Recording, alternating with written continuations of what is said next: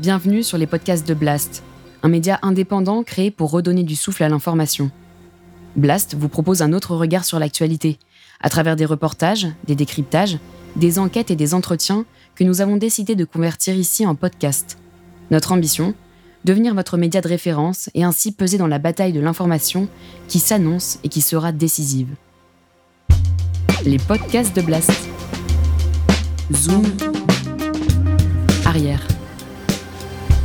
Avec Denis Robert. Je trouve dans mon courrier un paquet de papier avec écrit les mémoires de feuille de thon par feuille de thon. Bonne accroche. Un gars qui s'est trouvé un titre déjà. Alors je lis et euh, ça m'emballe. Mais à ce moment-là, je peux pas le publier parce qu'on était interdit. C'était en pleine interdiction. En 1960, euh, 1966. Et bon, je, je, garde sous le coude. Et on reparaît en 67. Alors là, je sors les mémoires de Delphine de Thon. Et résultat, il y a un mec qui me téléphone un jour et dit Je suis Delphine de Thon. Alors, vous, vous, publiez sans me prévenir comme ça Vous m'avez jamais accusé réception, parce qu'il y en avait autre chose à foutre, on pouvait faire la merde. dès que je gardais ça devant moi, prêt à, être publié, ah dès que ah j'ai foncé. Voilà, il était bien content au fond.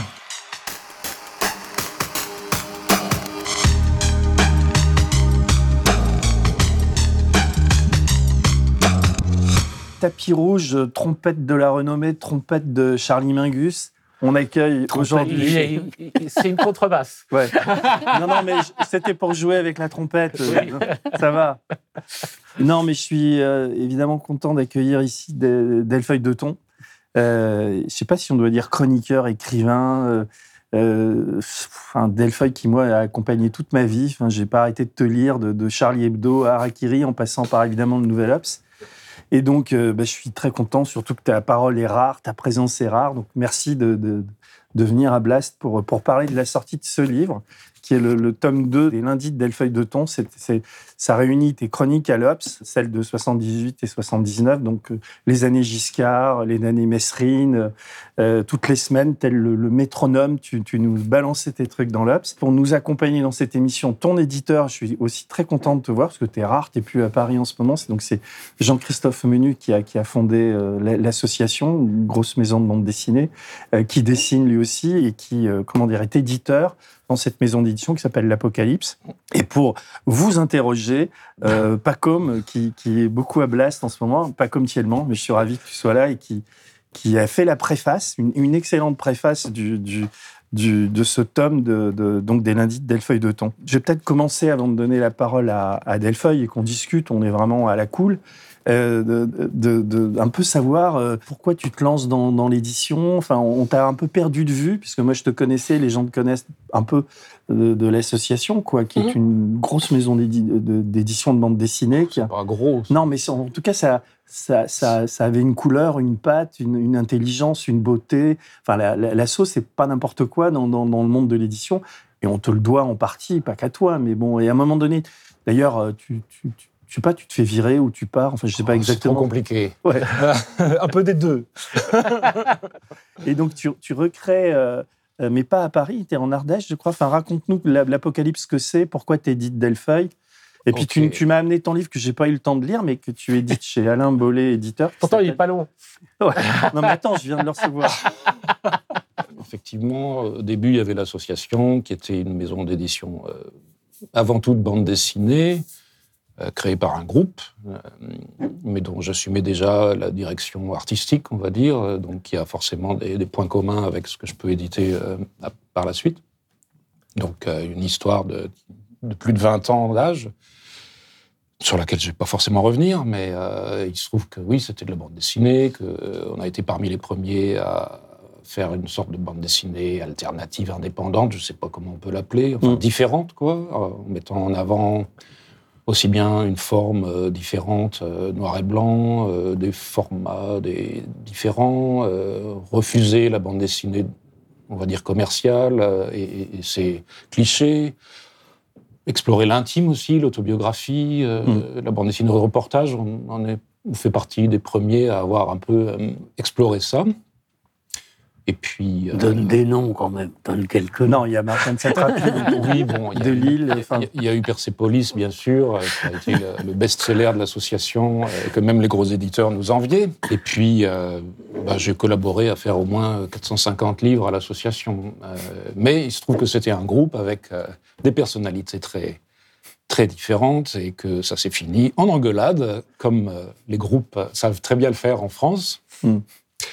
Et donc, euh, aussitôt après, j'ai eu envie de faire une autre maison d'édition en continuant euh, ce que j'avais commencé euh, à l'association, mais en, l'ouvrant plus à autre chose que la pure bande dessinée, euh, et notamment en allant un peu chercher dans les marges de la bande dessinée et en revenant un peu à, à, à ce qui est plus de la contre-culture, en fait. C'est-à-dire que moi, ce que, que j'ai préféré dans, dans la bande dessinée, c'est quand elle s'est quand elle a pris son essor en tant que contre-culture dans les années 60-70, et qui avait euh, autour euh, aussi bien des dessinateurs que des écrivains, que des photographes, et donc l'aventure à Harakiri, où euh, on se foutait un peu de, de, qui dessinait, qui écrivait, tout le monde faisait un peu tout. Euh, L'important, c'était le propos, c'était le contenu. Dans cette référence à, à Harakiri, j'ai fait un livre avec euh, des aphorismes de Topor. C'est pas moi qui l'ai édité pour la première fois, je l'ai réimprimé, il était épuisé. J'ai fait un livre avec Willem, fait par contre la première édition en, en, français de sa première bande dessinée qui était parue que en, en, en pays, aux Pays-Bas pour Mm. l'instant, ouais, en, en néerlandais. Et ça, c'était il y a dix ans, ça. Oui, tu lances il y a- l'Apocalypse. Pourquoi Voilà. tu l'appelles l'Apocalypse, d'ailleurs? Je l'appelle l'Apocalypse parce qu'on est en Apocalypse. C'est pas Saint-Jean, c'est c'est Saint. non, je, je- je- Tous, les, tous les noms des projets de Jean-Christophe ont des sonorités qui se font écho. Ouais, aussi. la peau, labo. Il y a ça aussi. Je, Ça- te- je ça veux dire, de je te l'ai dit tout des- à l'heure avant l'émission, mais c'est- très bien édité, c'est-à-dire que le, le- le- c'est une très belle maquette, euh, euh, un peu minimaliste, les, les couleurs sont jolies, le papier est d'excellente qualité et, et- et l'édition est belle, quoi. Enfin, ça donne envie de lire, quoi. C'est pas, c'est pas, je sais pas combien il vaut d'ailleurs, 25 balles. Et il y a- et il y, a des titres courants. Puis alors après, c'est est-ce qu'on voit- bon, on après. Non, parce que je, dis un mot quand même sur Delphi, parce qu'on on pourrait penser, oui, bon, bah, c'est des chroniques de, de, de, de journalistes dans un truc, c'est pas. Mais, mais ça tient la route, quoi. On est, enfin, moi, j'ai j'ai passé beaucoup de temps là-dessus, parce que je, je, là, je, vraiment, je m'en souvenais pas ces années-là, je lisais pas l'Obs, Mmh. et, euh, et, euh, et ça, ça, ça, je veux dire, on, a des personnages qui sont récurrents, euh, Georges Marchais, Mesrine, enfin, etc., etc., des musiciens. Et, et, enfin, c'est vraiment formidable, quoi. Et, euh, on replonge dans ces, dans ces années-là, et c'est justement parce que lui, il a, enfin, il a un, regard qui n'est pas celui, évidemment, enfin, il est pas. Il, il est un- Bah, c'est bien pour ça que je voulais faire les lundis, euh, même si on connaît Delphi par Charlie Hebdo Harakiri, euh, et, qui vient de, de dire dans une interview à Ciné Mensuel que ce qu'il a fait de mieux, c'était Harakiri. Euh, je me pose la question, parce que les, les lundis du Nouvel Ops, il y, a, il y a une sorte de... Dans Harakiri, il est dans son élément. Mais, mais dans, dans le Nouvel Ops, c'est un, un, un peu le, le, le, le parasite, quoi, avec la, en double page avec Bretéché. Il était toujours en face de Bretéché et des frustrés. Mm. Donc, en fait, évidemment, moi, très jeune, mes parents étaient abonnés à l'Obs. Donc, euh, je me foutais de tout le journal, sauf la double page, euh, Bretéché, Delphi. Je disais ça. Non, C'est ce que je disais tout à l'heure je le redis publiquement, c'est-à-dire que moi je, dé- je découpais dans, dans l'Obs les, les, les chroniques de Delpheuille de Thon et donc euh, dans, dans les toilettes chez moi j'avais une pile de, de, de trucs de Delpheuille de Thon et, et là je suis impatient que tu édites la suite parce Bah que oui. comme ça je pourrais balancer mes, mes trucs Non, et en livre c'est quand même beaucoup On sait mieux. jamais. Mais d'ailleurs, je, je vais, on va parler de, de Delphi, parce que celui qui en parle le mieux, à part pas comme Tiellement, c'est quand Non. même Cavana. Il est largement Et- mieux que moi. Et Cavana, dans la, préface du, premier tome, dit de toi, Delphi, ce gars-là écrivait, ce gars-là aimait faire joujou avec les mots, avec les phrases, avec les idées. Ce gars-là avait fignolé un gros paquet de pages tapées à la machine, juste celles qu'il fallait, et il me les avait envoyées, sachant combien ardemment je les attendais. Ça s'appelait Les Mémoires de Delfeuille de Thon par Delfeuille de Thon. On ne résiste pas à un titre pareil, on cherche l'astuce, il n'y avait pas d'astuce, peut-être une évocation strictement personnelle, vaut mieux ne pas savoir, le mystère est stimulant. À partir, etc., etc. Donc, j'ai pas. D'ailleurs, euh, le, le mystère reste entier sur ton nom, quoi. Delfeuille de Thon, comment. Tu D'où ça sort? Cinéma seul, elle a essayé de me le faire dire, mais je ne vais pas dire. Pourquoi vous avez choisi Delfeuille de Thon d'ailleurs? Ah ben ça, je ne l'ai pas encore raconté, je le raconterai un jour. Je t'en ai déjà dit. Je t'en ai déjà dit beaucoup que j'ai pas dit à personne. Alors je lâche par petits bouts parce que euh, Est-ce qu'on. T'es t'es quand même un type secret, quoi?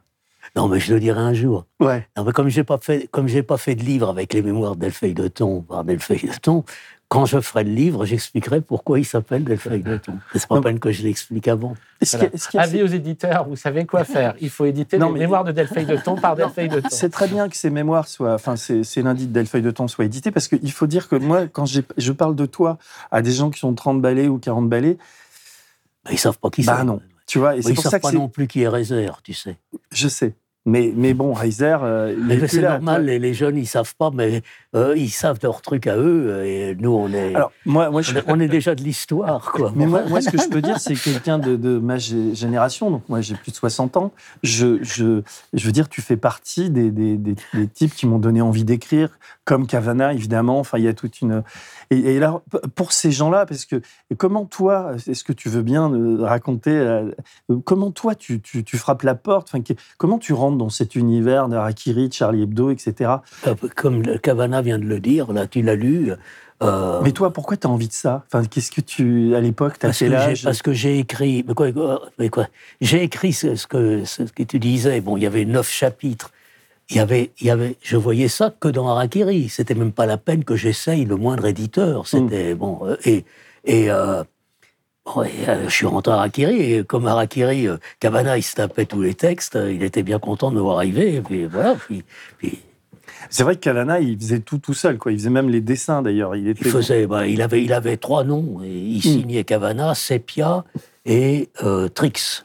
Oui, Euh, il, a- il avait, il avait, deux- il avait deux, deux pseudonymes. Euh, et, et moi, d'ailleurs, j'ai été obligé aussi, comme j'en faisais beaucoup, de prendre aussi un pseudo. Un, un- un pseudo. J'ai j'ai signé Gunnar Vollert, entre Oui, c'est vrai, parenthèses. le suédois. Tra- traduit Ouais. du suédois. oui.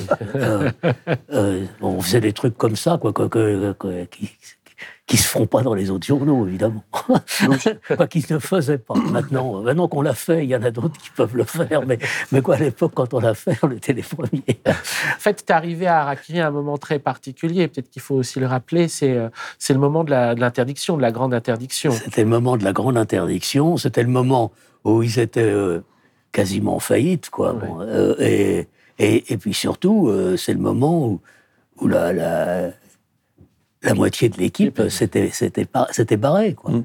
Faut dire, a- GB était parti, Cabu était parti, Topor était parti, Fred euh, était parti. Melvin Van Peebles était rentré en Amérique. Ouais. Euh, bon, c'est-à-dire que comme ils étaient une dizaine et qu'il y en avait quatre, ces, ces- ces grosses pointures qui étaient parties, euh, alors il y avait de la place. Alors j'en ai profité, si j'ose dire quoi. Bon, mais Alors, ils, Euh. font, ils font une une aussi euh, qui s'appelle qui est Belle Tragique à Colombé. Ah oui. toi, tu, tu bosses à Harakiri, tu, tu, bah, on avait l'hebdo et le mensuel. Ouais. Donc, j'ai fait Charlie mensuel. voilà, tu, tu, tu, tu fais C'est l'hebdo Delfay qui a été le premier rédac-chef de Charlie Mansfeld quand même. Ouais. qui avait amené Volinsky. Euh, Volinsky, bah, bah, j'en ai fait les 18 numéros, mais je suis un peu comme lui, être le chef, ça me- Bon, au bout de 18 numéros, j'ai dit, euh, alors ils étaient tous là, ils n'en revenaient pas, quoi, bon.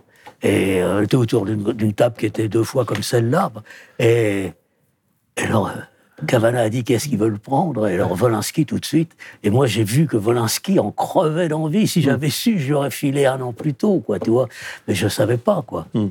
Euh, Volinsky était, était- à la fin, bon, il a, il a fait plusieurs années, puis à la fin, il a, il a abandonné lui aussi. Euh, c'est Willem qui l'a remplacé pour le dernier numéro. Mm.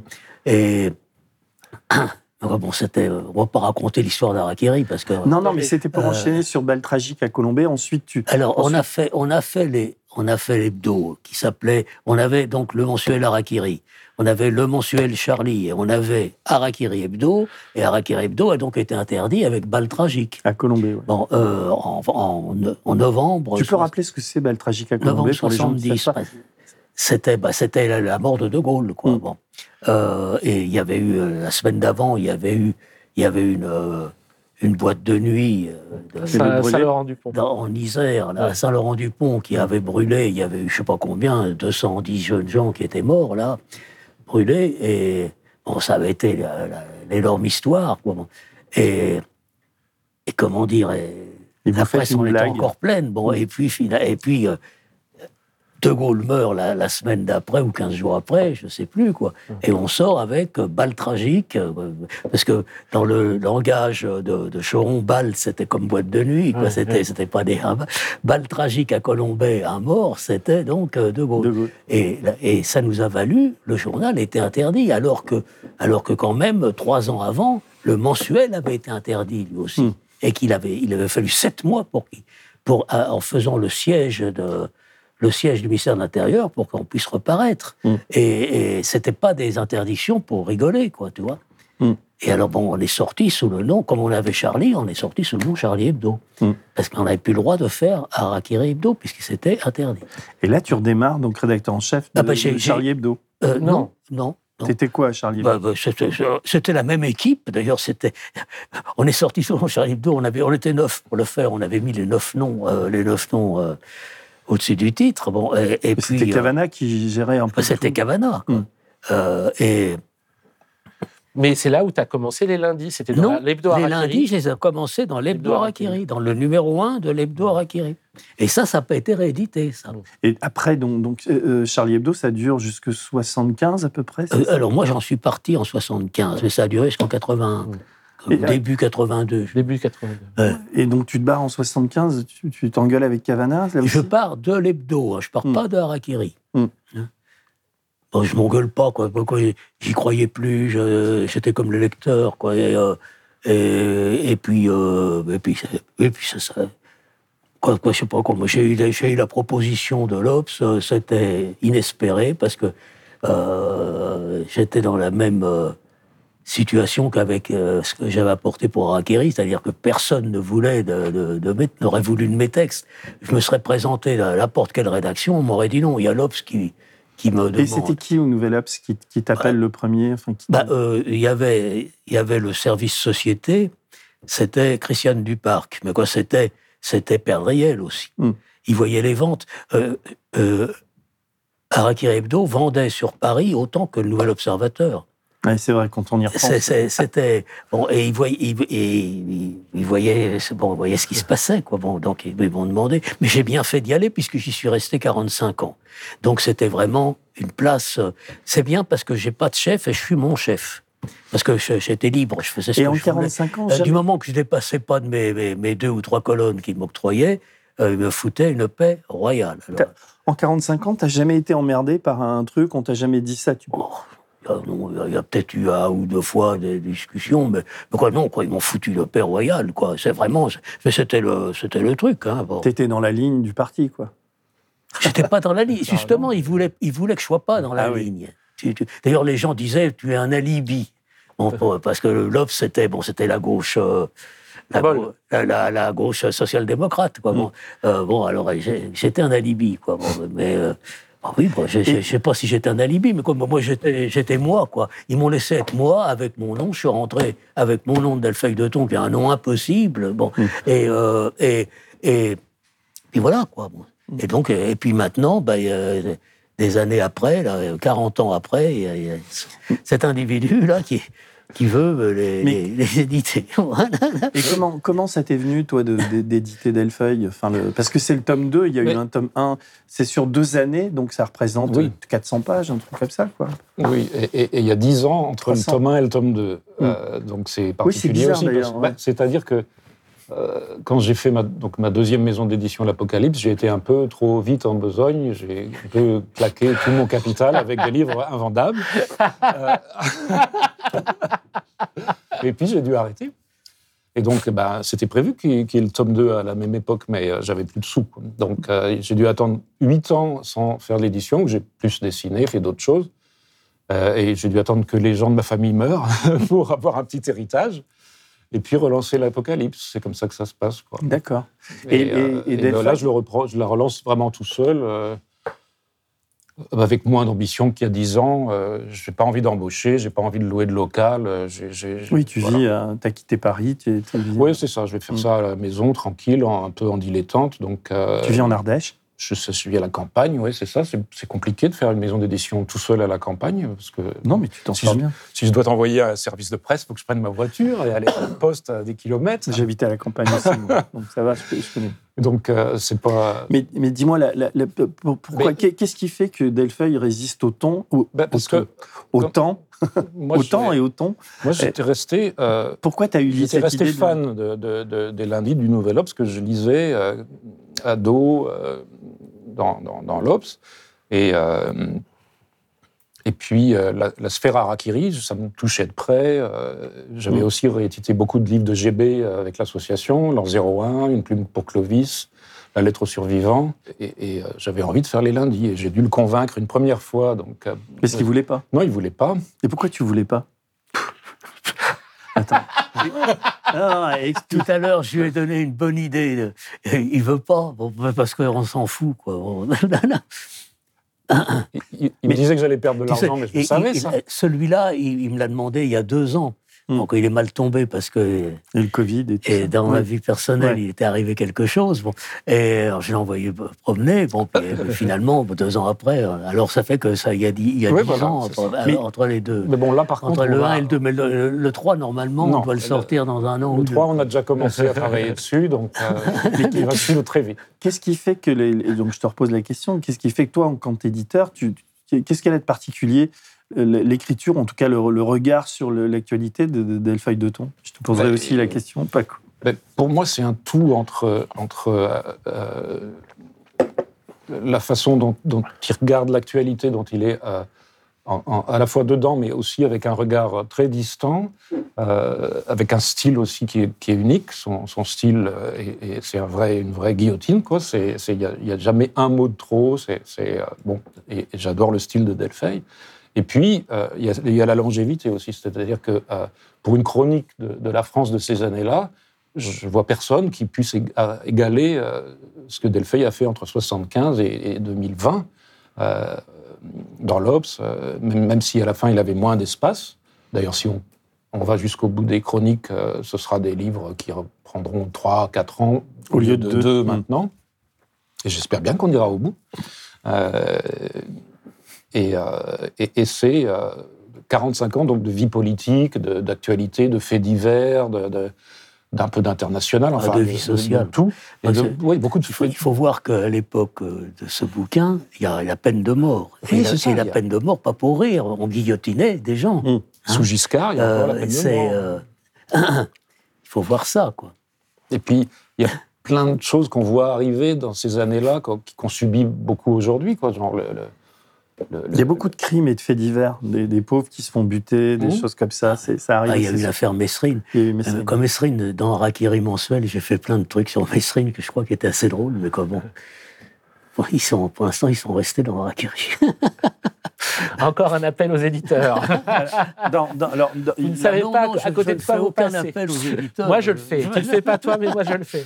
Je ne fais aucun appel aux éditeurs. Il y a Cavana, que- je retombe sur Séraphin, il dit trapu, moi je te trouve pas particulièrement trapu, mais peut-être qu'à l'époque tu l'étais, trapu, large d'épaule, solidement planté sur ses mollets écartés, Delfeuille offre l'image même de la solidité, de la conviction mûrement méditée, devenue inébranlable. Dans la bande, il faisait et de fait, il apportait un ton nouveau qui devint une des composantes majeures de ce qu'on peut appeler l'esprit harakiri. C'est Cavana qui a écrit ça. C'est Cavana, ouais. Il y avait une relation très forte Alors qu'il était persuadé qu'Harakiri, c'était lui. Alors pour qu'il ait écrit ça, euh, Alors, dans, dans le, En même temps, c'était une préface pour ton livre. Il n'allait pas dire euh, c'était moi, euh, Harakiri, au fond. Alors, comment si Cavana parle, parle avec beaucoup d'affection, en tout cas, il est, enfin, on sent qu'il y a une vraie proximité entre vous. Euh, euh, Pacôme, qui est infiniment plus jeune que toi, il, Oui. il est, il est quand même. Infini, n'exagérons rien. T'as- t'as plus la- jeune. tu as la, Non, mais t'as la moitié de il mon fait- âge. il fait Oui. bon. Il fait une, une, une préface, euh, le, le cirque de Delfeuille, le cirque Delfeuille de Thon, qui, qui, qui donne envie de lire le livre, quoi, puisque tu, alors je vais pas la relire, mais imaginez une aventure journalistique qui soit puissante artistiquement, fond comme forme, une chronique aussi fascinante que variée, passant des chiens écrasés aux grandes affaires du monde, des manigances des politiciens au concert de jazz, de la destruction de Paris aux mésaventures pathétiques du chat d'Iran et de la Chabanou, Chabanou, ouais, et aussi impitoyable concernant le mensonge des États-Unis, ceux de la Russie soviétique, etc., etc. Donc toi, Ah. toi, qu'est-ce qui te, qu'est-ce qui te fait kiffer chez Delfeuille de ton Alors, la première chose que je dirais par rapport à ce livre, et c'est totalement hallucinant quand on y pense, il n'y a pas besoin de notes en bas de page pour le comprendre. Ouais. Ce sont des chroniques qui ont été faites à raison d'une par semaine dans un hebdomadaire et qui parlent de tout un tas d'événements dont on a oublié en grande partie les protagonistes, ou même quand on les connaît, on ne sait pas tous deux, mais on comprend tous deux en le lisant. Mm. Ça, c'est extraordinaire. Ce qui fait qu'on est vraiment dans un, on est dans un livre. Il n'y a pas besoin d'aller sur Wikipédia. Si on ne sait pas qui est la Chabanou, on le comprendra très vite en le lisant. Il n'y aura pas besoin d'attendre deux lignes avant de savoir qui est la Chabanou. Et puis, bon, c'est euh, ce qui est extraordinaire, c'est que c'est c'est la c'est la, c'est la chronique d'un demi-siècle. quoi. C'est vraiment la chronique d'un demi-siècle, mais comme euh, euh, bon, je vais faire chier Delphi. Il aime pas que je mette des superlatifs. Je les ferai quand même. Après tout, Tu- au pire, tu les couperas. Euh, pour moi, c'est comme lire Thucydide. Ben, Je comprends une époque. Je comprends une époque, je comprends 50 ans d'une époque. Bon, moi, je suis né en 75. En 78, j'avais 3 ans. Euh, évidemment, je suivais pas les actualités. Donc, il y a plein de trucs qui m'ont échappé, même si j'ai vaguement entendu parler de euh, Giscard et de Marchais quand même. Mais bon, euh, ce qu'on apprend là-dedans est inouï. Vous, vous ren- vous rentrez dans ce livre.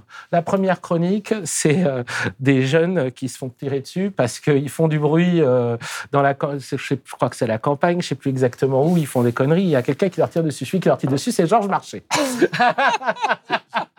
C'est vrai que c'est un peu une tête de turc pour toi. Pas, euh, pas Marchais. seulement Marchais. Bah, il y a pas que lui, mais- Là, il y a, il y a Marchais, il y a Giscard, et puis il y a, il y a un gars qui s'appelait Perfit, Bah ouais. qui était ministre de la Justice. Et alors lui, je, je pense, parce que évidemment, je, je ne relis ces machins que parce qu'il est public, quoi, bon, au fur et à mesure. Mais euh, euh, ce Perfit, il est devenu directeur du Figaro. Ouais. Et alors là, là, ça a été le Figaro de Oui. Perfit. Il je faut dire que- aussi que c'est. Oui, ça doit être merveille, mais j'ai hâte des lundis où tu vas, tu vas commencer à commenter les articles. Parce que ce qui est formidable aussi, ce qui est vraiment, je crois que c'est ce qui a fait la grande singularité des lundis de Delphi de Ton, c'est qu'il fait aussi une revue de presse en même temps qu'il chronique Oui, c'est une critique des médias. avant- Également. avant l'heure, ouais. mais, mais tellement drôle. Mm. Parce que le style de Delphi, deux mots sur le style de Delphi, parce que lui, il n'en parlera pas, ou peut-être qu'il en parlera, j'espère, mais il n'y a pas de point d'exclamation ou si peu. Il n'y a, a pas de trois petits points ou si peu. Il n'y a pas de. C'est des phrases courtes, brèves, sèches, impeccables. Et quand il n'a pas besoin de commenter, il commente même pas. C'est-à-dire qu'on a compris déjà un petit peu ce qu'on euh, ce qu'on avait, à ce à quoi on a affaire, par exemple, entre, on va dire, le, euh, le- la même dimension, l'esprit bourgeois dans le Figaro et dans l'Humanité. Parce que par, par rapport aux marginaux, au traitement des marginaux, ils sont un peu sur la même longueur d'onde. Il y a ces marginaux qui, à un moment, euh, cassent des vitrines sur les Champs-Élysées, je crois, c'est ça? Euh, Les gilets jaunes avant l'heure. Ou, euh, enfin, des, des- des- des marginaux qui font... Qui, qui, qui- qui- Il y a- et il y a- l'histoire de. c'est... Il y a ce type qui est, qui est poursuivi euh, euh, en justice parce qu'il a ramassé un abat-jour dans la rue. Ah oui, C'est complètement incroyable. Euh, Incroyable. Donc, il y a- je crois que c'est une vitrine Hermès que- qui est cassée. C'était l'enseigne, L'enseigne, Tu t'en souviens place de l'Opéra. place de l'Opéra. Voilà, c'est place de Et- l'Opéra. Et, et- et donc, les flics arrêtent un, un type qui, qui ramasse un abat-jour. Ouais. Et le, le pauvre type fait de la prison pour ça. Quoi. Oui. Donc, euh, Il a Et- fait des mois de prison. c'est complètement Et, dingue. et c'est à son sujet que là, il y a, il y a, il y a le- il, il dem- il demande, euh, comment dire, une espèce de, de procès exceptionnel à l'État par rapport à ce pauvre gars. C'est par rapport à lui. Et euh, tu, tu, tu décris, machin, le, le- ce qu'ils ont fait. Et après, il y a commentaire de l'humanité a requis avec modération. Et là, on comprend tout sur le truc Figaro humanité. On a l'impression que le, ouais, le Figaro et l'humanité, tu les mets au même niveau. Quoi. C'était pareil. C'était. Parce que dit aujourd'hui, non, mais c'était vraiment la même Non, chose. aujourd'hui, je trouve Il, il- il ne, quoi, il y avait, il y a, il y a un, un refus du, du nouveau monde, quoi. Mm. C'était, euh, c'était, oui, c'était ça. Comme je l'analysais pas, je le vivais, quoi. Je le vivais. Ils étaient, ils étaient contre tout, tout ce qui était jeune, contre tout. euh, c'était ça, quoi. Alors, euh, alors, dès que tu t'avais, tu dépassais de ça, tu étais un fasciste, quoi, tu vois. Et, c'est, et, et pour les, pour en face, t'étais un, t'étais un rouge, t'étais un. c'est- c'est- Mais le monde était plus simple quand même. Hein? Le monde était plus simple. Bah, Il y avait, il y avait, il y avait encore l'URSS. Ouais. C'est ça qu'il faut voir. C'était, c'était un monde, c'était un monde coupé en deux. Il y avait le rideau de fer, quoi. Il y, y avait, il y avait le mur de Berlin. Il y avait tout ça, quoi. C'était euh, les, les années 75, c'est quoi, 70. Ça, ça vient juste après 68, c'est-à-dire que c'est, c'est deux trois ans après le soulèvement de Prague et des choses comme ça, quoi. Mm. Euh, et oui, c'était le, le, le monde se révoltait contre et contre le. En France, on était encore un monde pétainiste. Il n'y avait pas encore, il y a- il y avait pas encore eu Simone Veil. Il n'y avait pas la loi sur l'avortement à l'époque. Mm. il y avait, il y avait pas eu. euh, C'était vraiment un monde, un, un monde de- de- d'avant-guerre, quoi. Mm. Et, et- et- et les communistes, ils vivaient dans, dans, dans le, le- le mythe, le mythe de, de- du paradis euh, soviétique, quoi. C'est c'est absolument. Mais ils y croyaient, quoi. Les chefs, ils y croyaient évidemment pas, quoi. C'était, c'était à, à usage du peuple. Hein. Euh, ils savaient parfaitement euh, ce qui s'y passait. Dis-moi, mais- mais- est-ce est-ce que par rapport à, tes, à, ton, à ta manière de, de travailler, est-ce que co- comment tu, tu faisais pour les pondre ces, ces chroniques? Est-ce que tu avais des rites? Tu t'y mettais quel jour? Est-ce que tu est-ce que c'était chaque fois différent? Est-ce que tu avais J'avais un jour où il fallait que je remette la copie, quoi, oui. Pourquoi ça s'appelle les lundis? Ça s'appelle, c'est Cavana qui a trouvé ça. Euh, et c'est Cavana qui a trouvé le titre Les lundis de. Parce que euh, le, le premier numéro d'Araki Hebdo, il, il a voulu qu'on sorte le lundi. L'idée de Cavana, c'était euh, un franc. hein, et le lundi, c'est-à-dire on commence la semaine, un franc c'était rien quoi, c'était le bon, et on commence la semaine, c'était le rêve de Cavana, le côté romantique de Cavana, un franc et on paraît le lundi. Mais c'était, en même temps, c'était absurde parce qu'on paraissait le lundi, mais on était obligé de boucler le vendredi. Alors, donc on paraissait, tu vois, bon, tu vois le truc, bon.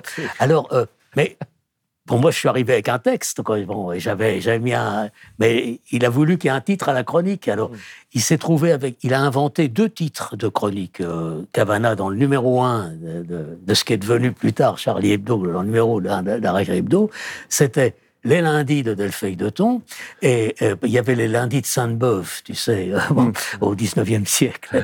Et puis, la chronique de la vache espagnole de, de Willem, Willem. parce que Willem est arrivé avec sa page, on lui a demandé une page, il débarquait, il débarquait de sa, Ouais. sa Hollande natale, et en français, quoi. Mais c'était un français tellement tellement effarant, mais, parfaitement compréhensible, quoi. Et alors, il y avait cette expression qu'on on n'emploie sans doute plus, qui était Oui. il parle le français comme, une vache espagnole. Et alors, donc, la- la- le, quand, quand vous voyez la, la chronique de Willem, la chronique de la vache espagnole, c'est Willem qui fait des, des titres formidables, Mm. mais le, le titre de la chronique de la vache espagnole, c'est Cavana qui l'a écrit. Non, mais- Willem l'a- repris. Pas- euh, comment, comment tu faisais pour, pour les pondre, ces chroniques? Est-ce que tu écoutais la radio en permanence Tu regardais la télé Tu Je- lisais bah, je les suivais- journaux? non, je, je- je- je suivais l'actualité, oui. Et, et qu'est-ce qui, qu'est-ce qui était déterminant pour toi dans tes choix? Et en combien de temps t'écrivais ça? Enfin, t'écrivais à la main Ça tu- dépend des périodes. Il y a des articles que j'ai écrits vraiment en une demi-heure, puis d'autres où j'ai passé un peu plus de temps. Mais, mais en général, je les écrivais vite. Et, puis, je m'apercevais que plus j'écrivais vite, meilleur c'était quand je le relisais après. Quoi. Hmm. Euh, mais j'avais un peu honte, quoi. Pourquoi? Euh, parce que, je sais pas, ça me paraissait trop facile. Tu vois, j'avais, j'avais trop de facilité et, et je me rendais pas compte que ma facilité c'était moi. Mais, mais, mais c'est vrai que des- pendant des années, euh, T'étais comme un usurpateur tu Hein C'est comme si tu euh, usurpais. oui, de, je sais pas comment te dire, c'était, oui, c'était trop facile, quoi. Moi, j'étais venu t'interviewer au Nouvel Obs quand j'ai fait mon film sur Cavana. Et je me souviens, t'avais un beau bureau. Enfin, t'avais un bureau et tout. Le bureau, c'est celui de Jean Daniel. Ouais, non, mais je sais, on, était, on était au bureau. Non, mais j'avais vu. Toi, tu avais un bureau à l'Obs. Mais comment c'était à l'Obs? T'étais- t'es- Parce que tu étais quand même singulier par rapport à, à, à Oh, Nouvel bon, Observateur. bah, bah, tu j'ai- pas au milieu de la rédaction. Enfin, tu, Non. tu travaillais chez toi, tu amenais ta chronique un jour et puis tu te barrais ou Euh, comment non, je venais parce que à l'époque, il n'y avait pas Internet, il n'y avait pas tout ça. Quoi. Alors, je venais chercher les journaux. Quoi. Je passais presque. J'habitais à côté, euh, et, euh, et par chance. Et, euh, et, et comment dirais J'allais chercher la presse, puis je parlais avec eux. quoi. Mm. C'était très sympa, tous ces gens-là à l'OFS. quoi. Et, ils m'ont très, très bien accueilli quand je suis arrivé, bon, etc. Quoi. Et, et Prétéché, par exemple, qui elle avait sa page, elle venait pas à l'OFS. Elle venait une fois de temps en temps, mais euh, elle avait un côté diva, quoi. Moi, j'avais, moi, j'étais pas diva, quoi. Mm. Euh, Et est-ce que cette, euh, donc cette chronique hebdomadaire, est-ce que ça te prenait la tête toute la semaine ou est-ce que tu étais très léger par rapport à ça? Tu disais, toute merde, ça va oh, ça me sortir prenait pas la tête. Tu sais, euh, je me faisais des. Avant de m'y mettre, je me faisais une liste. J'avais euh, sur un cahier, j'avais 50 et 50 trucs que je pouvais raconter. Euh, en réalité, je pouvais en utiliser que deux ou trois. Alors j'en prenais un, et puis en, en fonction de comment ça venait, et puis quand j'avais mon nombre de signes, j'arrêtais quoi. Puis je refermais le cahier où il y avait les autres sujets. Mais j'aurais pu en faire, j'aurais pu en faire tous les jours. J'aurais même pu en faire le matin et le soir. Tu étais un peu graphomane. Euh, euh, non, j'étais pas grave. Non, pas grave puisque je les ai pas faits. mais, mais, mais j'aurais pu les faire. J'aurais pu les faire. Alors, tu avais un gimmick que tu as gardé tout le temps, c'est le, le post-scriptum qui n'a rien à voir. Quoi. Ben, je ne l'ai pas trouvé tout de suite. Hein. J'ai mis trois ans ou quatre ans à le trouver. Et généralement, c'était plus, enfin, dis-moi si je me trompe, mais des choses culturelles où tu, tu Oui. abordais des, des, Euh, des spectacles, Je- des choses que tu avant, avant de trouver Postscriptum qui n'a rien à voir, euh, euh, je faisais des PS. tu Ouais. vois. Bon. Et puis bon, c'était bah, c'est banal, il n'y a pas plus, il a pas plus banal qu'un PS. Quoi. Et un jour, je, je parlais, je sais pas quoi, moi, le- le- du communisme ou de, de, de la bombe atomique, euh, de n'importe quoi. Bon, et, et puis j'arrivais avec euh, la programmation de, du, de la, de la, du caveau de la Huchette. tu vois. Bon, et et euh, du chat qui pêche, plus exactement. Alors il y avait Donald Byrd ou, ou des gens comme ça qui passaient au chat qui pêche. Et ça venait comme un cheveu dans la soupe, que ça n'avait rien à voir avec ce qui était. Alors j'ai trouvé cette expression, mais il m'a- c'est- pas des trucs que tu trouves comme ça du jour au lendemain. Post-scriptum qui n'a rien à voir, et ben. Il faut être moi déjà, et puis il faut, il faut trois ans pour le trouver. Mm. quoi, tu vois. Et, et- et j'ai trouvé ce post-scriptum qui n'a rien à voir. Alors les gens accrochaient, parce que évidemment ça s'adressait à, ça s'adressait à 50 personnes en fin de compte, mais, mais tout le monde le lisait. T'as des gens même qui Ah oui, lisaient non, que ça, sais. quoi, tu vois. Bon, mais alors que ça les intéressait pas du tout ce que je racontais. mais bon, ça les amusait. Il y, a, y des choses qui reviennent. parce que je les disais d'une façon un peu drôle, quoi. J'essayais, quoi. Et, Bon. et tu es un, un grand Hein amateur de jazz, on, on peut dire. C'est pour ça que je Oui. parlais de Charlie Mingus au début. Sa mort t'a beaucoup affecté.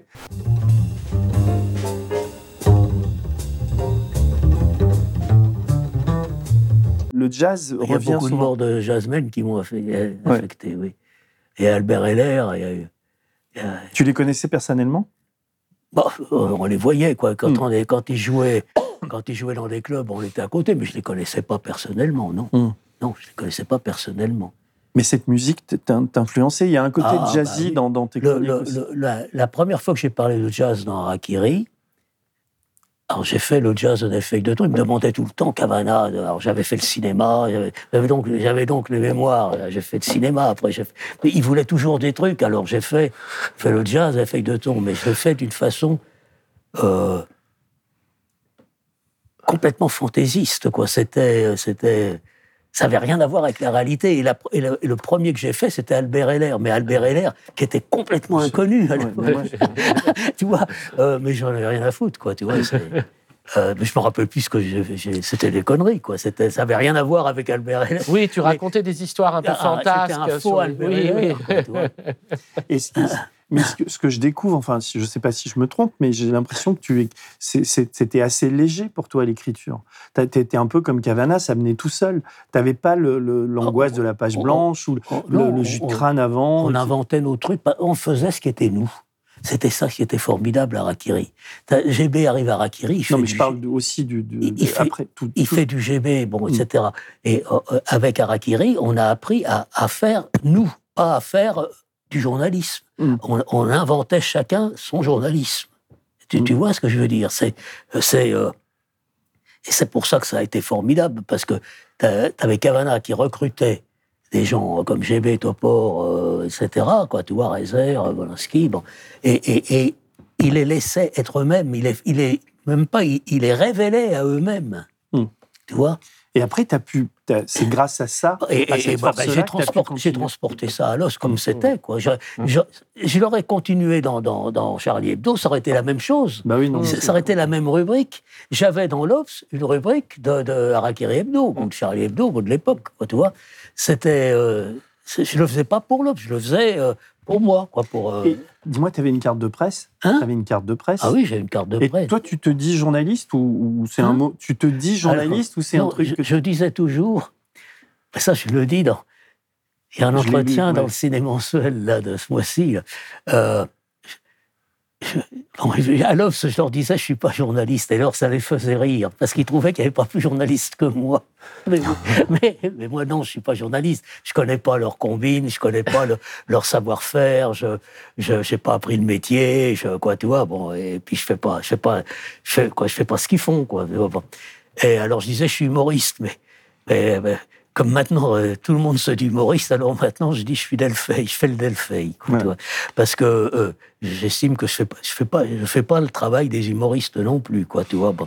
Et euh, donc je fais ce que je fais, ben, ça- si ça a une originalité, donc Ah oui, ça, ça, euh, c'est Pour que les gens comprennent, il faudrait peut-être lire, lire un. Je pense qu'on peut l'ouvrir n'importe où. On lit un passage et il y a une musique qui. Tu, tu veux essayer ou j'essaye? Alors, moi, je dois vous laisser, malheureusement. Oui, parce qu'il faut dire, il faut dire Jean-Christophe, que tu, tu as une signature pour oui un de tes bouquins. signer un truc. Hum, C'est quoi le truc? Bah, c'est le petit machin. C'est ça Ça? vient de sortir. Sinon, c'est pas encore en librairie, ça, à l'heure où on parle. D'accord, donc tu vas. Et on se retrouve après pour le. le- tu nous rejoins au couscous. Ben, J'espère. Je- J'ai peur d'être un peu alpagué par mes camarades. Non, mais on, on se verra après, peut-être on, on se passe un petit coup de fil. Ouais. En tout cas, merci, mais on. Désolé On- de vous planter. Non, non, mais tu ne nous plantes pas, c'était prévu. Je suis un ouvrier. J'ai mon, au départ mon certificat d'études. Et c'est tout. Par conséquent, il m'a fallu, euh, avec l'aide du parti sans doute, mais personnellement, un travail considérable d'études qui ne s'arrête jamais d'ailleurs. Il y a une vedette de la télé, parce qu'on le voyait tout le temps à la télé, marchait, il était devenu un cabot de première, quoi, c'était... euh, et euh, et, et euh, il y a une vedette de la télé qui avait sa, sa maison de campagne à, à 3 km. Bon, alors ils vont faire du bruit, du bruit, euh, ils ont des serpentins, ils ont des trompettes, et ils vont faire du bruit sous les fenêtres à, ben, à 3 heures ou 4 heures du matin de... de de, De Georges Marché. de- de- et c'était Georges Marchais. Mais le- il ne le savait pas. euh, euh, pour, pour eux, c'était. Pour eux, c'était un mec qu'on voyait à la télé, quoi. Tu, Mm. tu vois, c'était des, des- des gens qui avaient 17, 18 ans, quoi. C'était le gars qu'on voyait tout le temps à la télé, quoi. Ouais. tu vois. Bon, et, euh, et, euh, ça aurait pu être, ça aurait pu être Oustaki, ça aurait pu être euh, Serge Reggiani, euh, Gilbert Bécaud, et il se trouve que c'est Georges Marchais, quoi. Tu vois, bon, ils ont été chahutés sous, les, sous le Parisien, quoi. Tu vois, la- la maison du Parisien. Et, et finalement, les lumières s'allument, quoi. Puis alors, eux, les lumières s'allument, ils sont encore plus contents, quoi, tu vois. Bon. Et, et puis finalement, euh, t'as Marchais qui finit par sortir avec son fusil à la main, quoi. Comme, comme le, comme le, comme les. Et c'était une époque où il y avait euh, un mouvement qui s'appelait Légitime Défense, Ouais. où les, dont je parlais souvent, où les, t'avais des patrons de bistrot qui saoulaient la gueule des mecs, et quand les mecs étaient, étaient sous et venaient casser leurs carreaux, et, ben, ils sortaient le fusil et puis ils tiraient dessus et Mmh. les descendaient, quoi. T'avais les gars qui, qui piégeaient leur maison. Euh, tu vois, Ouais, souviens. ils le font plus maintenant parce que parce que la justice les a frappés. Et ils euh, avaient un avocat qui. mais tu avais toujours tout un mouvement, euh, euh, euh, disons, euh, tout, un mouvement euh, de, de, de, de gens qui, qui, qui pensaient que, que le type qui vient te voler tes poules dans ton poulailler, tu as le droit de lui tirer dessus, quoi, tu vois. à Et tu avais les types qui se faisaient descendre, euh, vraiment des, des voleurs de poules, quoi, des, des- des choses comme ça, quoi. Et, et Marchais, ben, il était, il était le- de cette race-là, quoi. Mm. Mais cette race-là, elle votait pour euh, l'extrême droite. Elle, en principe, elle votait pas pour les communistes. Lui, il était quand même le, le premier secré- il était le secrétaire général du Parti communiste français, quoi, qui passait ses vacances derrière le rideau de fer, Mm. hein, aux frais du, aux frais des peuples, des peuples opprimés par, euh, par Maintenant, on a. Fabien Euh, Roussel. hein donc, Oui, oui, oui. Hein Je dis maintenant, on a Fabien Roussel qui est le, qui est le communiste le préféré de la droite aussi. Il y a peut-être un Oui, mais quoi, il n'y a aucun rapport entre un Fabien Roussel Non, et, un- et un- Marchais. C'est ça, vraiment, vraiment aucun rapport. Aucun rapport. Euh, c'est. euh, le communisme, il y a, Fabien Roussel, il n'y a plus de parti communiste, quoi. C'est Mm. c'est- c'est- c'est un nom, quoi. C'est bon. euh, Ils sont passés de 20% ou 25 à 2,5. Ah oui, à, à l'é- à l'époque, il représentait un quart, un De quart de l'électorat. Il faut, faut quand même voir ça. quoi. Hmm. Alors on avait, on avait cette droite giscardienne, pompidolienne, etc. C'est pour ça que ça a été un événement, l'arrivée de Mitterrand, euh, parce que c'était quand même, euh, euh, euh, t'avais le couvercle qui sautait, quoi, tu vois. Hmm. Parce que de, de Gaulle, de Gaulle, il avait, il avait lutté contre Pétain pendant la guerre, mais il était du même monde que Pétain. Pétain était le parrain de, de- de sa fille.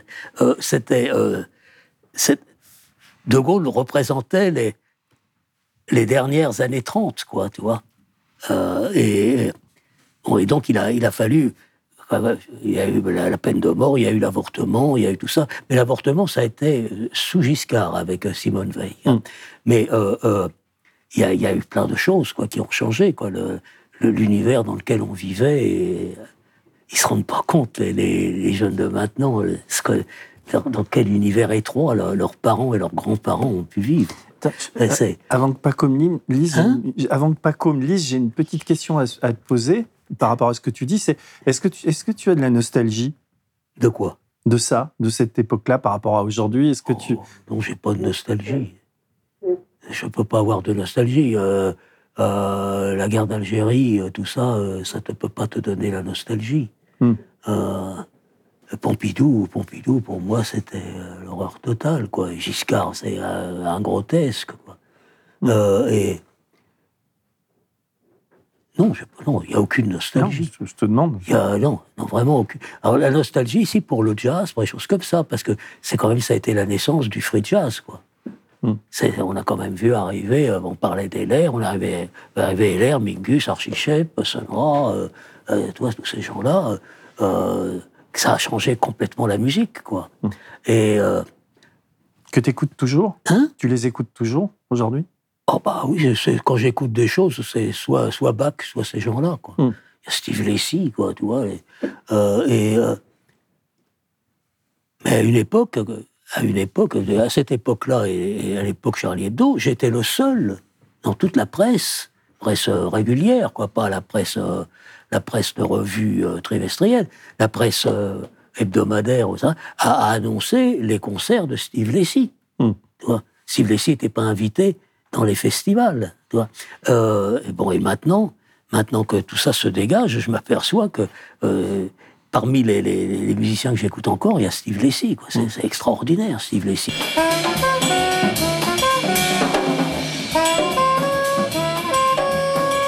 Lui, c'est presque au-delà du jazz, euh, Steve Hein Lacy. C'est de la musique, euh, comment dire, euh, contemporaine. Enfin, je sais pas comment, Bah, comment on peut euh, le classer. C'est de la musique tout court, quoi. Oui, de la musique mais, c'était du jazz. Quoi. Oui. Mais quand il avait été repéré, c'était quand un blanc, et, et il avait été repéré par Thelonious Monk.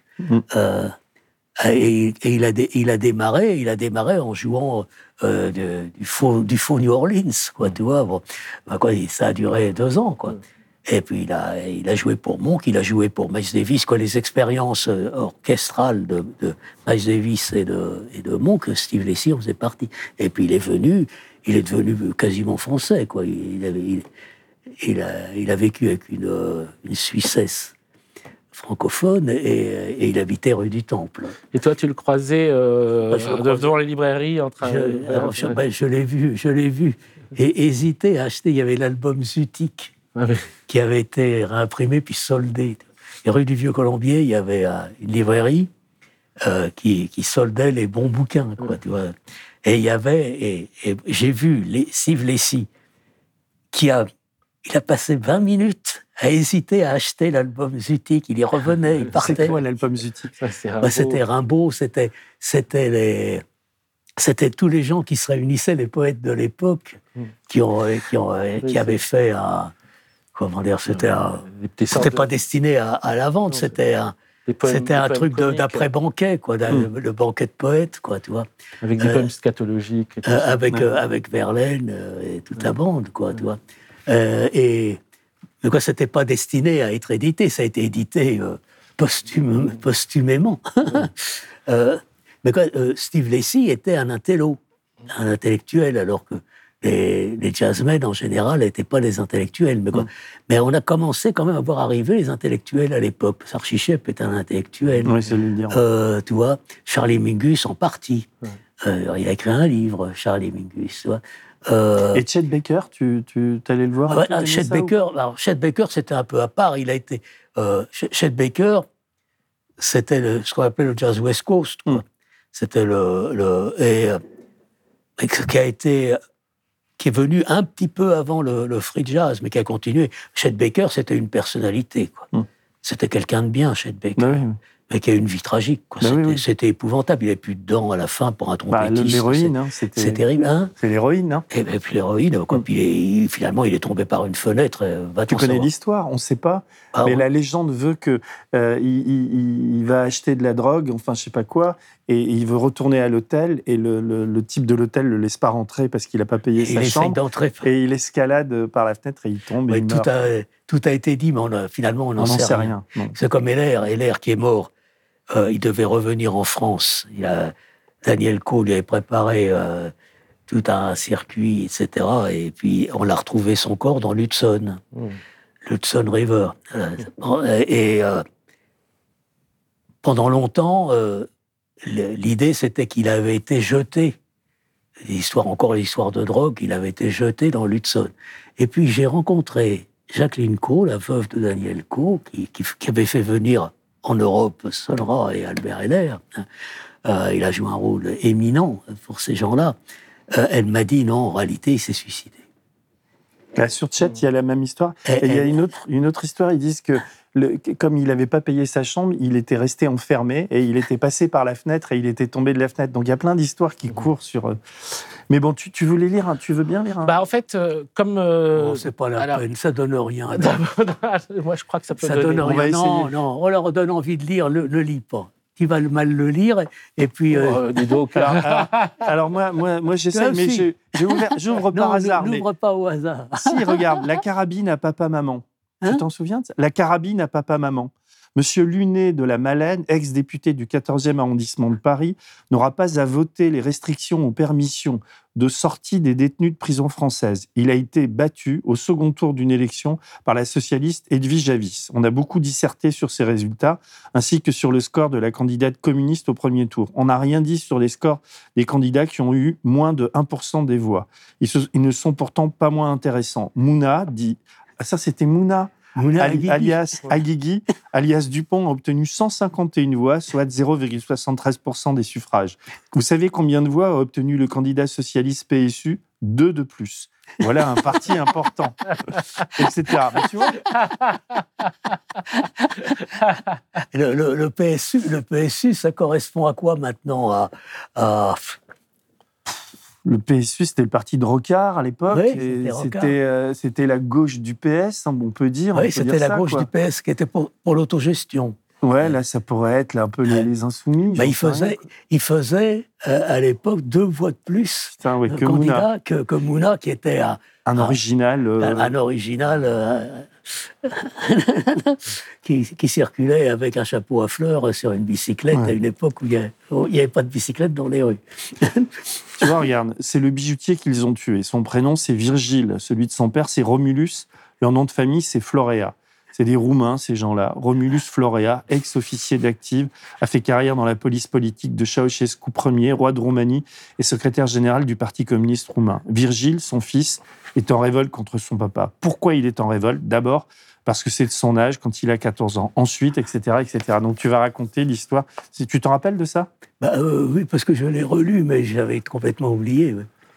Mais tu vois, il y a, il y a- il y a comme un, un- un ton comme ça, tu te dis, ouais, mais t'a- t'avais, tu trouvais ton angle, quoi. C'était ça Ouais, qui. il y avait, je te dis, j'avais, j'avais 40 histoires par semaine. Que, c'était un peu, c'était un peu la pêche, euh, la pêche au trésor, quoi. Mais euh, euh, ce qu'il y a, c'est que c'est difficile de lire une, une de tes tribunes sans se marrer à un moment donné. Tu as, toujours la blague, quoi. Enfin, le, le, des, des fois, c'est c'est en demi-teinte. mais- en ayant relu, j'ai vu qu'il y avait.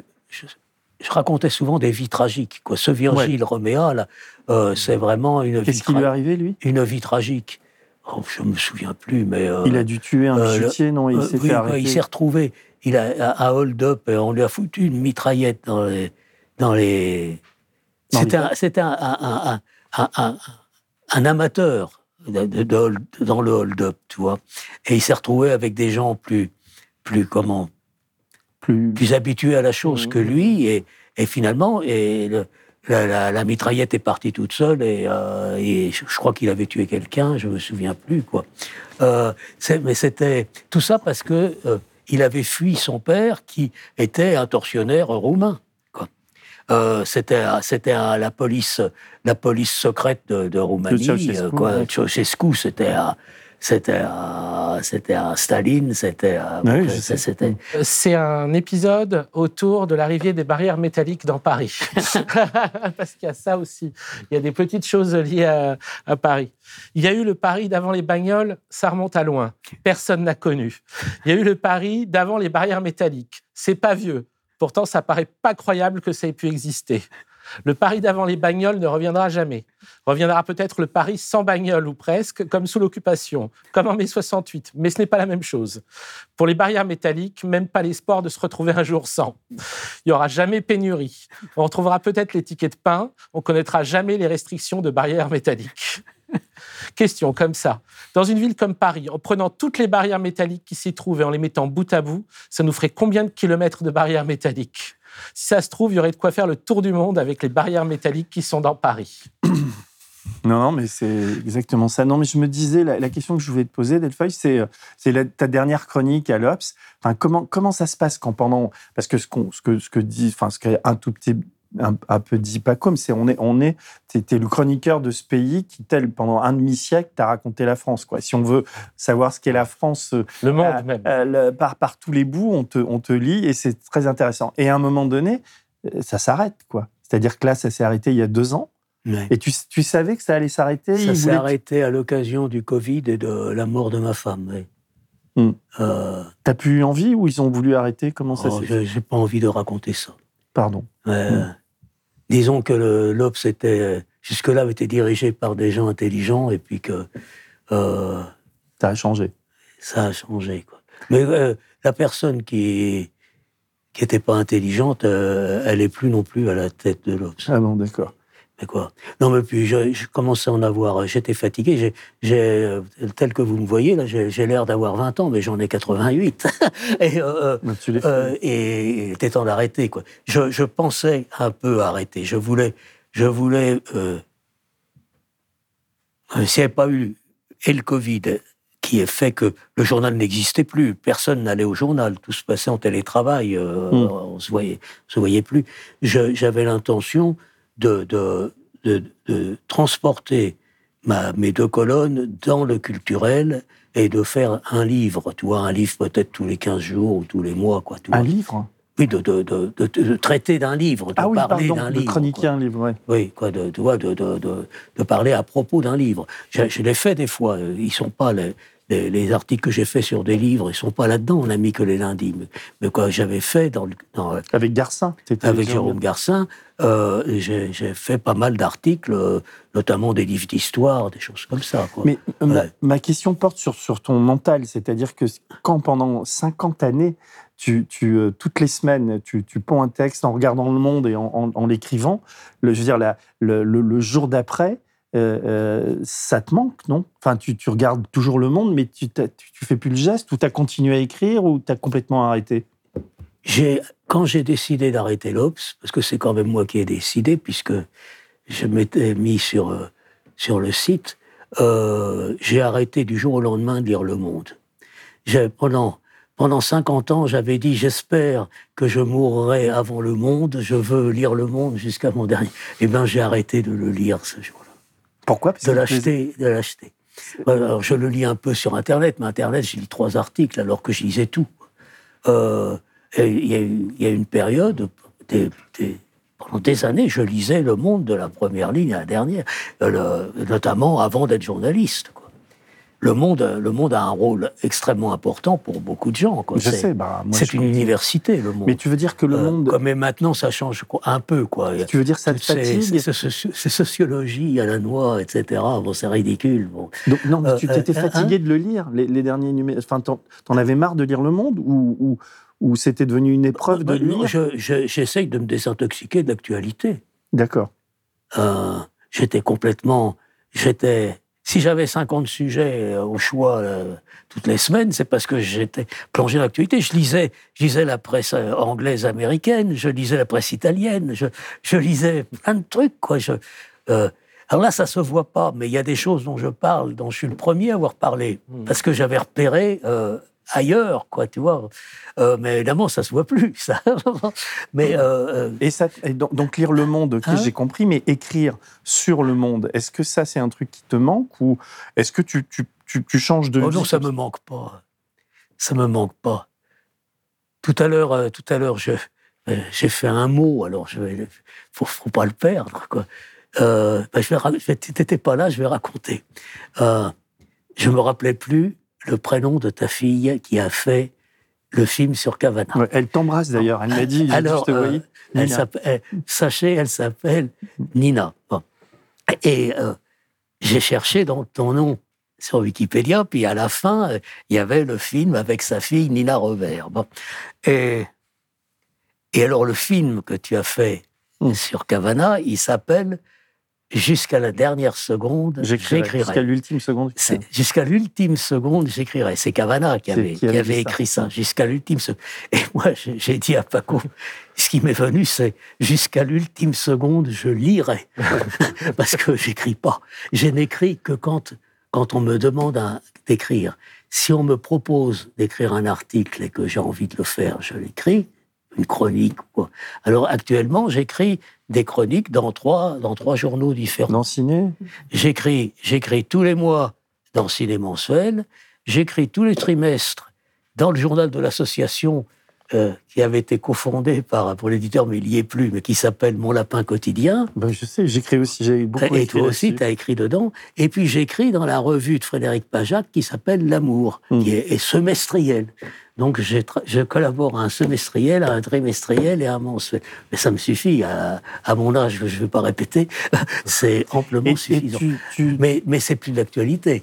C'est quoi C'est de l'actualité. euh, Mais l'actualité continue à te. Hein? tu, tu regardes les infos, tu regardes les chaînes d'infos, tout ça, ou Non, tu je es je- complètement je regardais désintoxiqué pas la télé, je j'écoutais pas la radio, j'écoute jamais la radio. Mm. Et, et la télé, je l'ai regardée quelques années. Quand ma gamine avait l'âge de regarder la télé, parce que on l'a acheté pour elle quand elle est rentrée euh, à l'école, quand elle a eu 6-7 ans. On a vécu euh, jusqu'à l'âge, euh, avec ma femme, on a à peu près le même âge, jusqu'à 45 ans à peu près, sans télé et sans radio.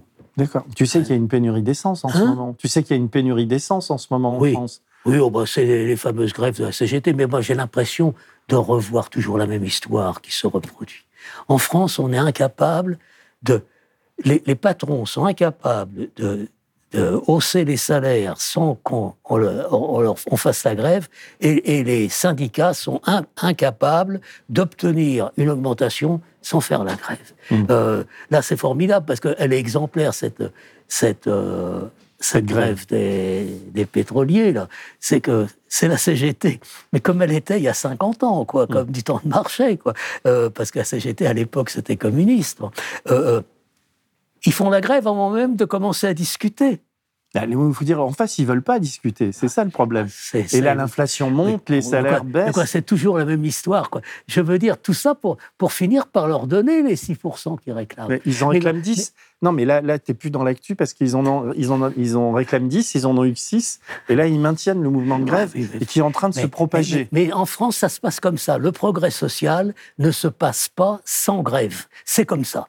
Bon, il y, a- il y a plein de pays où c'est pas comme ça, mais en France, c'est comme ça. Mais je l'ai vu se reproduire depuis, depuis la libération, ça. Tu vois, Mm. Euh, euh, tous les 4-5 ans, y a, y a la, la France est paralysée. Bon, par soit, soit, soit la SNCF, soit euh, la- les, les pompes à essence, n'importe quoi.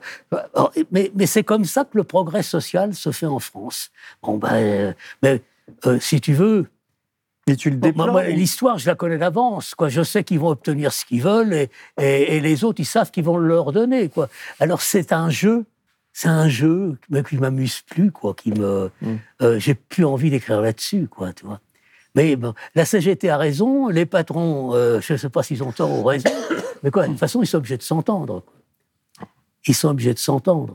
Et là, Euh, Macron, par exemple, ça, ça te hein fait, Ma- Macron, tout ce qui se passe autour de lui, c'est pas quelque chose qui, qui t'intéresse non plus, qui te fascine ou que tu trouves. Tu, tu...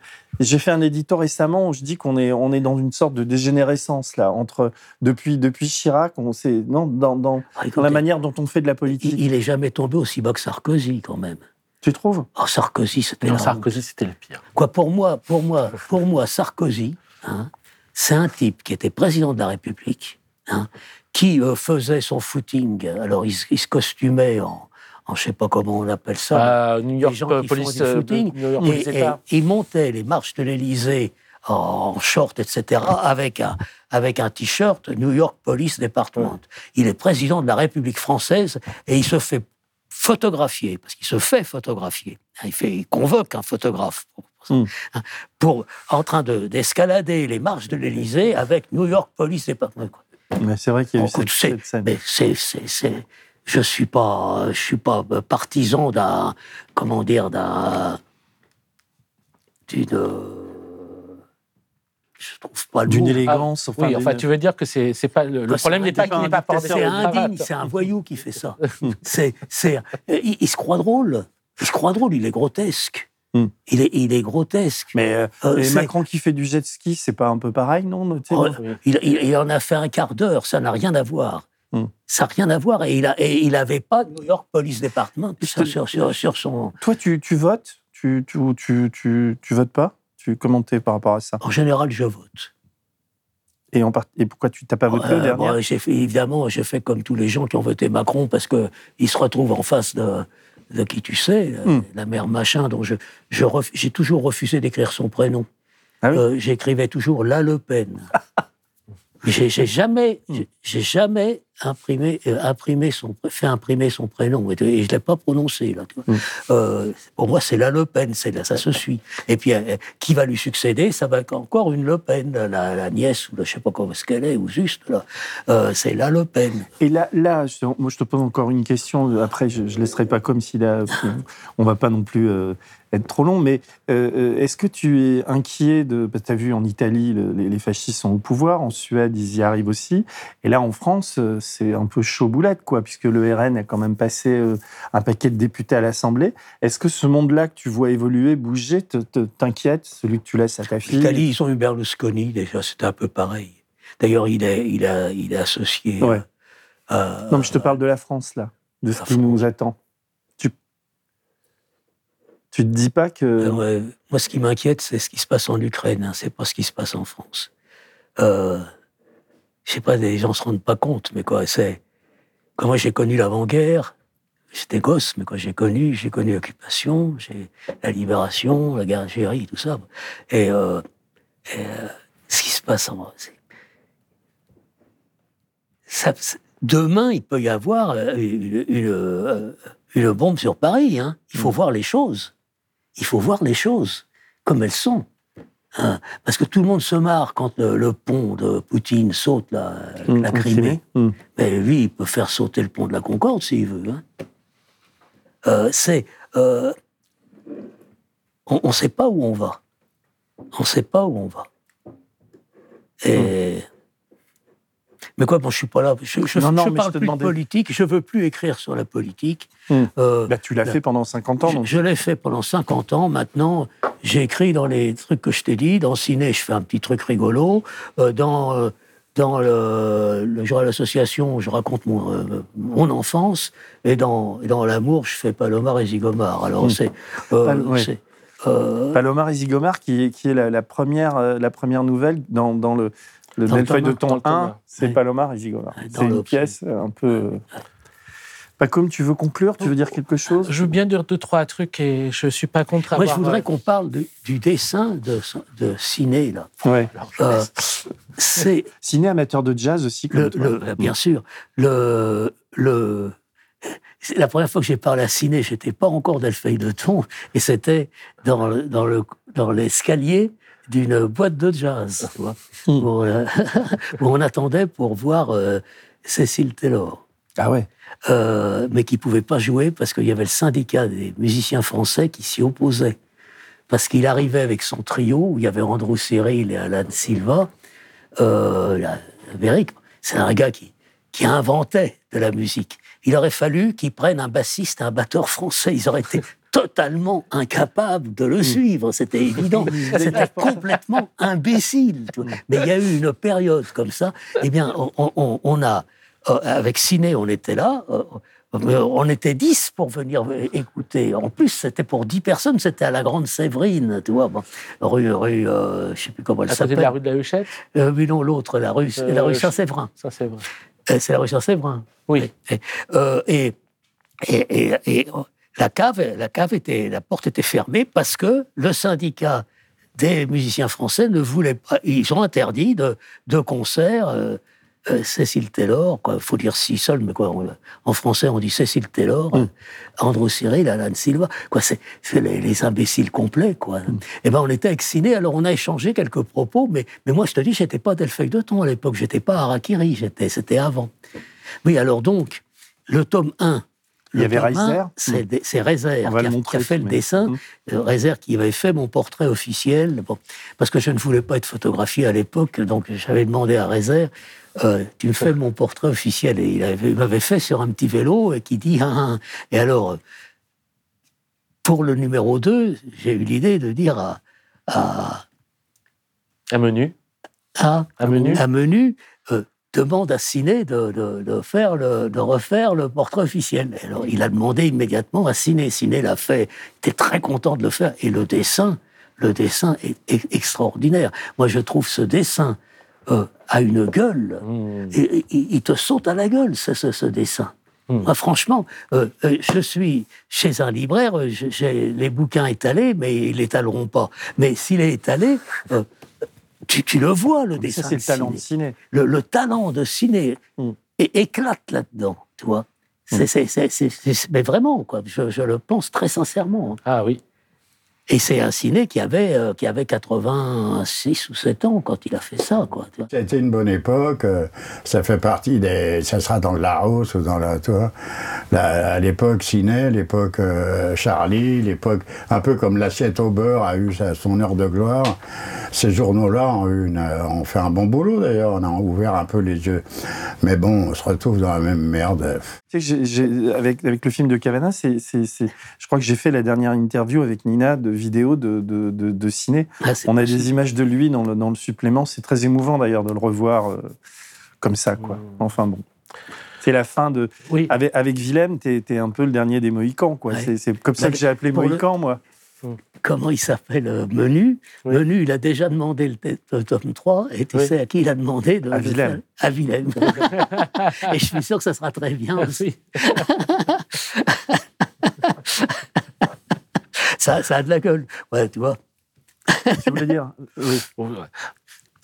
On voit au cas où, mais enfin, ouais, bon, euh, vous couperez ou vous couperez pas. Non, moi, ce que j'avais parlé avec toi, Delphine, de.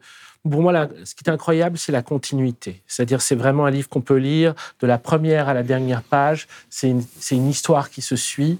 C'est l'histoire de l'époque. C'est les affaires. C'est la politique internationale. C'est les procès. C'est la chronique de la presse, etc.